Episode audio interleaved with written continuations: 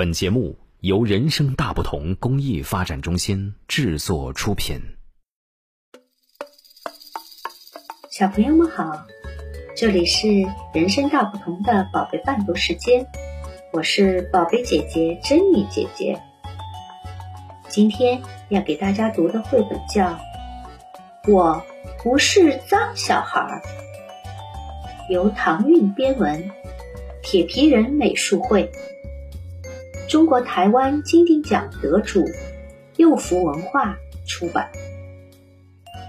小王子最近迷上了画画，家里的墙壁上、地板上，到处都是他的杰作，连妈妈刚刚帮他洗好的被单，他都不放过。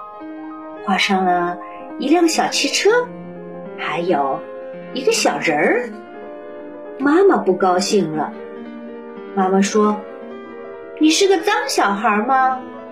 妈妈刚刚洗的东西，你就往上画。”小王子可不在乎，反而振振有词的对妈妈说：“妈妈，我是未来的大画家，画家就是要到处作画，灵感来了就要画呀。”星期天是小胖的生日。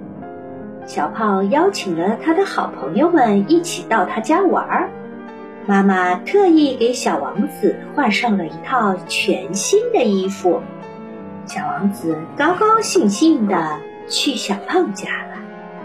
走到半路上，一辆卡车快速地开过了小王子身边，正好有一个水塘，哗！轮胎滚过去的时候。泥塘里的水溅了起来，脏泥溅湿了小王子的裤子。啊，这是我的新裤子呀！看着被弄脏的新裤子，小王子皱起了眉头。你怎么弄脏了我的裤子呢？小王子对乌尼说。乌尼说：“你不是说画家就是要到处作画的吗？”那我也想当画家，你看我画的雨滴不错吧？没办法，小王子只好穿着脏裤子到了小胖家。咚咚咚，他刚敲了门，门打开了，小胖家的小花猫太热情了，一下子扑了过来，砰，跳到了小王子的怀里。在小王子的身上又拍又爪的，这下小王子的衣服上又多了两个清晰的小猫爪印。小王子有点生气，想把小猫赶下去。你看，你都弄脏我的衣服了。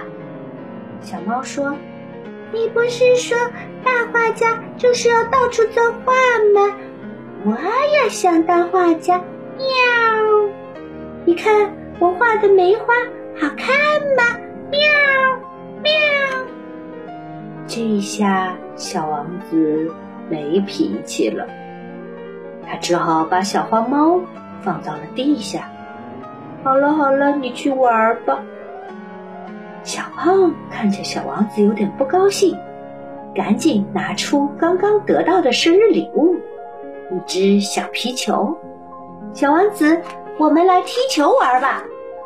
好吧，好吧，大伙儿都来到了草地上，开心的玩起了踢球。